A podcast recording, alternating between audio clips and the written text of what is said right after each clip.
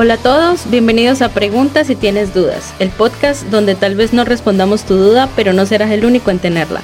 Soy Tania Castellanos Bonilla, estudiante de arquitectura, tengo 30 años y estoy con mi hermana. Hola, ¿cómo están? ¿Qué tan dudosos se encuentran hoy? Soy María Bonilla, la hermana menor, estudiante de enfermería y tengo 22 años.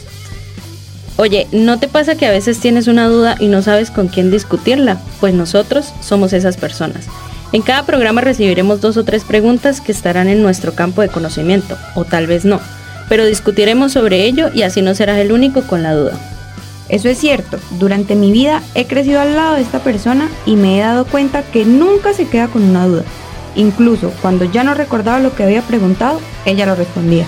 Como este es nuestro primer capítulo, responderemos preguntas de nuestro entorno cercano.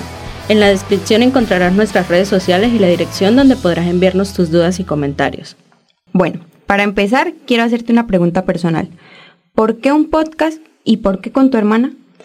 Bueno, eh, nuestra vida cotidiana siempre hemos generado preguntas y dudas que pues se presentan en el contexto de nuestro, de nuestro alrededor, nuestro estudio y demás. Y nunca nos hemos quedado con esa duda. Siempre que llegamos a casa o de algún lugar y tú tienes una duda o yo tengo una duda, siempre decimos, oye, mira, eh, hablaron de esto y no sé qué es, y siempre hemos investigado sobre eso. Entonces me pareció curioso que pudiéramos hacer un podcast donde no solamente hablemos de nuestras dudas, sino de las dudas de nuestros compañeros y demás personas que nos oyen. ¿Y tú, por qué aceptaste hacer un podcast con tu hermana? Yo creo que mi respuesta va por el mismo lado. Nunca nos hemos quedado con la duda de nada y me parece súper interesante ayudarle a aquellas personas que a veces sí se quedan con ello. Entonces, pareció un proyecto impresionante. Ahora tenemos nuestra primera pregunta. ¿Qué tal sobre la paradoja de Teseo? Si le cambia ciertas partes, en este caso de un barco, ¿será el mismo barco o será otro? Oye, me causó curiosidad esa pregunta y por eso la incluimos en este primer capítulo. Esta paradoja, mm, buscando, investigando, nos encontramos que es una paradoja que plantea una cuestión interesante sobre la identidad y la persistencia a lo largo del tiempo la historia detrás de la paradoja de Teseo se remonta a la mitología griega. Teseo era un héroe griego que junto con su tripulación navegó en un barco llamado el Argo para enfrentar varios desafíos. Y con el tiempo el barco necesitó reparaciones y partes del mismo fueron reemplazadas.